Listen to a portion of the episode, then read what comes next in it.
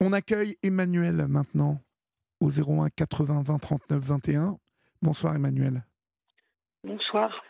Bonsoir, d'où nous appelez-vous Emmanuel? Euh, De la région parisienne.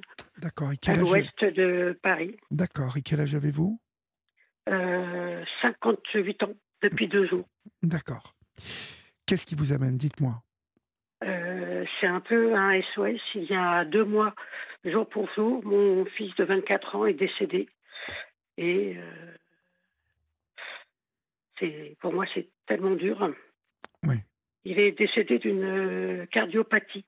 Comme vous êtes un grand amateur de foot, vous avez dû voir certains joueurs qui s'écroulent sur le, terrain, et on ne peut pas les ranimer. Ils souffrent et c'est ce qu'il a eu. Le cœur qui s'est arrêté de battre.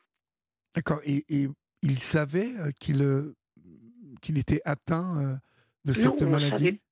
On ne savait pas du tout, non. Et c'est ce que nous ont dit, parce qu'ils ont voulu faire une autopsie et on nous a dit que on ne pouvait pas le prévoir et pas le voir. Bah, exactement comme les joueurs, euh, ceux qui sont professionnels, ils sont vraiment super surveillés au niveau médical.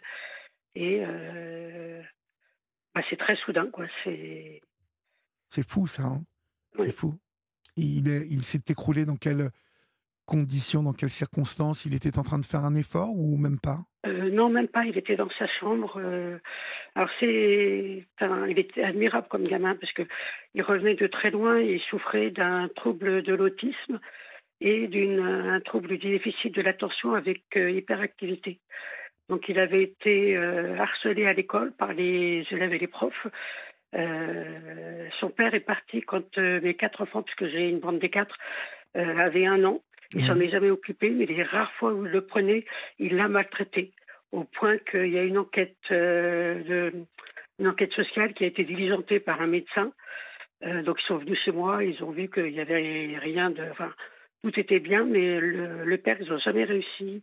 Il n'est jamais venu au rendez-vous, ni euh, les accueillir chez eux, parce que, en fin de compte, les assistantes sociales viennent voir à la maison comment, comment ils accueillent l'enfant. Il avait 14 ans quand j'ai eu cette enquête. Donc, euh, Et il a été condamné? Euh, non, pas du tout, non, parce que euh, ça s'est arrêté là, comme Edouard avait 14 ans, 14 ans quand c'est arrivé, et qu'ils n'arrivaient pas à rentrer en contact avec son père. On lui a dit, mais est-ce que tu veux qu'on continue ou on arrête là et tu ne vas plus chez lui parce que tu as 14 ans, tu peux décider. Et lui, il a, choisi de plus y aller et de, d'arrêter là. D'accord. C'était, c'était un choix de gamin, hein, vous me disiez. Hein. Oui, tout à fait. Oui. Il était, euh, oui, c'était un, un, battant quoi. Il avait réussi, il avait eu le bac avec mention et. Euh, alors qu'il était, il était autiste Asperger, hein, je crois. Oui, voilà. Oui. Mais alors, euh, ils sont pas tous. à chaque fois qu'on parle d'Asperger, non, non, tout le monde croit qu'ils sont super doués, qu'ils peuvent compter les cartes. Pas tous, pas tous. pas tous oui. Il y a autant euh, d'autistes Asperger euh, qui sont uniques. Hein. Chacun est unique. De toute façon, nous sommes tous euh, uniques, mais il y a autant de, de, de spécificités que d'autistes Asperger. Hein, oui, tout à fait. Et là, il, terminait, il devait terminer une formation pour être développeur informatique. Et il était passionné. En plus, c'était des formations qui se font à distance.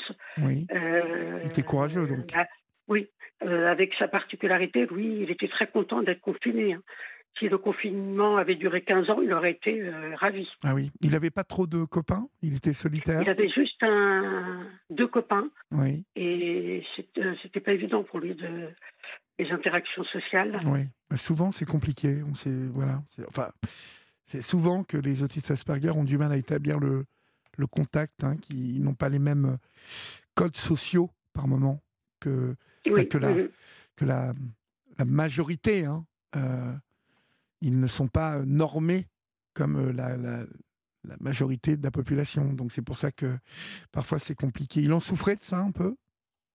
Euh, Moins. Mais euh, c'est surtout quand il était jeune et que ça se passait pas bien en, cours, euh, à l'école, au, collège et au lycée. Mais j'ai par hasard, j'ai rencontré une personne extraordinaire qui a créé une association euh, sur Saint-Quentin en Yvelines pour les personnes autistes. Et c'est elle qui a sauvé euh, Édouard parce que euh, au collège, ils lui ont fait redoubler sa cinquième parce qu'il ne savait pas écrire, parce qu'il était dyspraxique aussi. Donc j'ai beau leur dire, mais ça sert strictement à rien. Vous pouvez même le faire passer de la carte d'étudiant à la carte vermeille, il ne écrira jamais correctement. Et donc ils ont fait redoubler sa cinquième, et évidemment la deuxième cinquième s'est très mal passée puisqu'il avait déjà la connaissance de, des cours. Ah donc tous les soirs j'avais dans son cahier, j'avais des, des mots des professeurs. Et un jour, donc, euh, à force d'avoir des mots par les professeurs, surtout celui d'histoire géo, je lui ai dit, écoute, prends euh, un livre ou tu prends tes Pokémon, parce que ces Pokémon, c'était un peu un refuge. Et, euh, il adorait Pokémon. Cours. Oui. Et, et, alors, ce qui s'est passé, c'est qu'il a fait ce que je lui ai dit. Et la prof lui a dit, texto en employant en plus ce mot, Edouard, est-ce que ça t'emmerde? Et lui, il a répondu oui. Et il a été donc convoqué pour un, entretien et une exclusion de trois jours et il a trouvé ça profondément injuste parce que les personnes euh, souffrant de la sphère autistique ont beaucoup de mal à mentir. Donc euh, il n'a pas compris pourquoi il a été pris, euh, puni comme ça parce qu'il a fait que dire la vérité. C'est ce qu'il a dit quand il y avait le conseil d'établissement. Bah oui. et même maintenant, quand on en parle, il me dit mais c'est injuste. Bah oui, parce que lui, il a dit la vérité. La vérité. Bah oui. Mhm. Mhm. Mais euh, oui, je parlais de normes il y a cinq minutes, mais euh, voilà. Euh, la norme, en fait, là, dans ce cas-là, c'est ça aurait été de mentir et de dire oui, oui, bah non, je, oui, oui, ça me plaît. Or, lui, il a dit ça m'emmerde. Oui, voilà, oui. Ouais. Ah, oui. Et donc, j'ai un peu. Je trouve ça tellement injuste. Et alors, je me dis que j'ai le sort qui s'acharne contre moi parce que euh, j'ai vécu depuis mon enfance le rejet d'une mère qui ne cesse de crier à tue-tête que je vais gâcher la vie, gâcher la retraite. Euh, j'ai eu un divorce qui s'est extrêmement mal passé puisque mon ex-mari est parti quand les enfants avaient de 1 à 8 ans. Et, euh, il m'a traîné dix fois devant les, les juges pour faire baisser la pension. Ah Donc ça n'a jamais marché. Hein, mais, et sinon, j'ai une maladie génétique rare qui me ruine euh, la santé et qui me défigure. J'ai eu un harcèlement moral au travail. Et puis là, maintenant, euh, mon enfant qui était considéré comme un enfant handicapé, mais pour moi, l'autisme, c'est pas du tout un handicap. C'est une façon différente de, des interactions sociales. ce sont ben, les autres hein, qui en font un handicap, mais, mais pas l'autiste Asperger. L'autiste Asperger, il est plutôt droit, euh, il est plutôt honnête, euh, il est plutôt euh, sensible, il est plutôt fidèle en amitié. c'est pas quelqu'un de tordu. Vous voyez, comme ils sont pas trop mhm. second degré.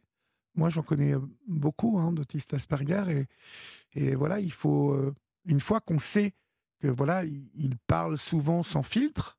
on sait que ça n'est pas de, ni de la prétention, ni du mépris, ni, mais ils disent ce qu'ils pensent. Donc, euh, c'est plutôt, euh, sont plutôt des gens à qui on peut se fier, qui sont honnêtes, honnêtes. Et alors, euh, avec moi, on était, on se comprenait. Il savait quand j'allais mal, et à chaque fois qu'il voyait que j'allais mal, il me disait "Mais maman, qu'est-ce que je peux faire pour t'aider? Je vais passer l'aspirateur, je vais préparer le repas." Enfin, il était, il était super, quoi. Ouais. La bande des euh, quatre, euh, donc euh, les, les trois autres frères. Donc, il y a une fille dedans ou il y a que des garçons? L'aîné, c'est une fille, et ensuite, j'ai trois garçons. D'accord. Comment ça va? Comment, comment vivent-ils bah, eux, pour eux aussi, c'est très compliqué. Dur. Hein. Bah, oui. Donc, mais bon, on va avancer. oui. vous allez vous serrer. J'ai beaucoup de chance d'avoir ces trois enfants qui sont un réconfort pour moi. J'ai un compagnon et puis euh, ma fille a eu un bébé il y a deux mois. Et ma belle-fille, donc la fille de mon compagnon, a eu une petite fille. Donc euh, rien que pour tout ça, il faut que je tienne. Mais, il euh, faut, il faut tenir. Hein mais ce qui m'angoisse le plus, c'est que je vais devoir vivre avec cette souffrance jusqu'à la fin de mes jours. et ça m'angoisse. Ça ne sera pas jusqu'à la fin de vos jours, bien évidemment, Emmanuel. Vous penserez à Édouard jusqu'à la fin de vos jours. Mais euh, je, vous promets que dans, dans quelques temps, là, je ne vais pas vous, vous dire ça sera dans six mois, ça sera dans un an, ça sera dans. Mais un jour, vous vous réveillerez un matin et euh, vous vous apercevrez que, que le poids est moins, moins lourd, moins dur à, trimballer. Oui, c'est ce que tout le monde me dit. Et vous penserez à Édouard d'une manière plus, plus douce, plus positive, plus. vous vous souviendrez.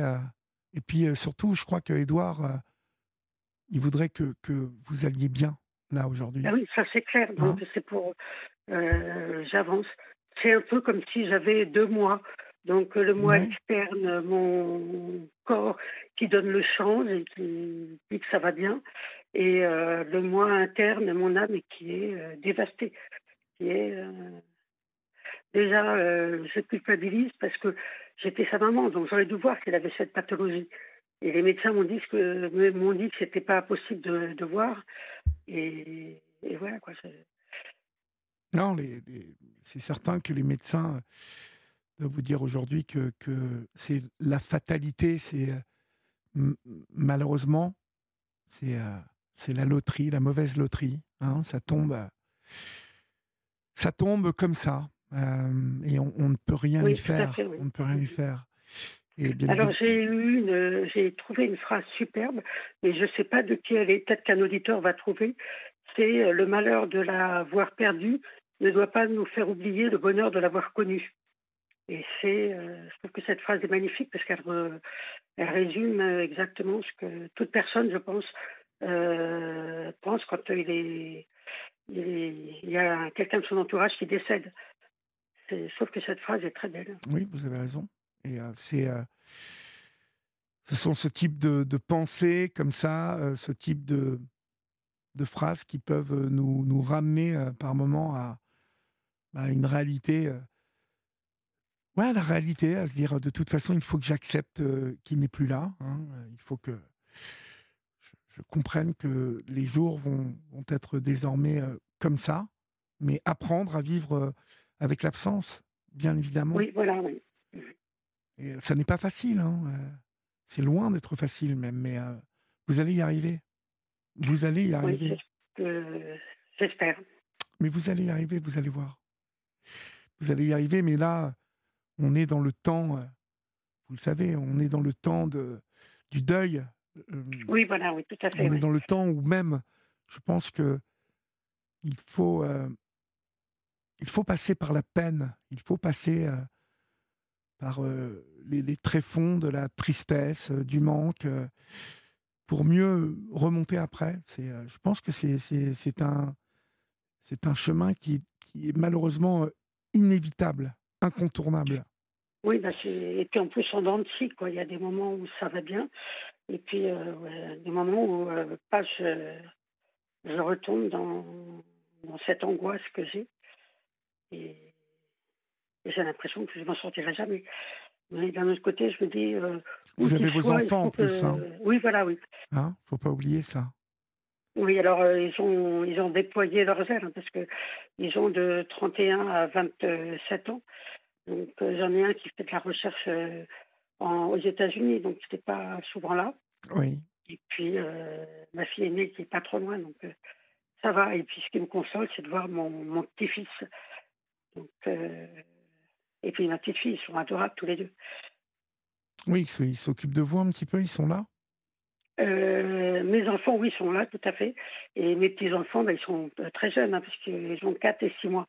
Mmh mais euh, quand je vais pas bien, euh, je vais voir les photos, les petites vidéos que ma belle-fille et ma fille m'envoient de, de leurs bébés.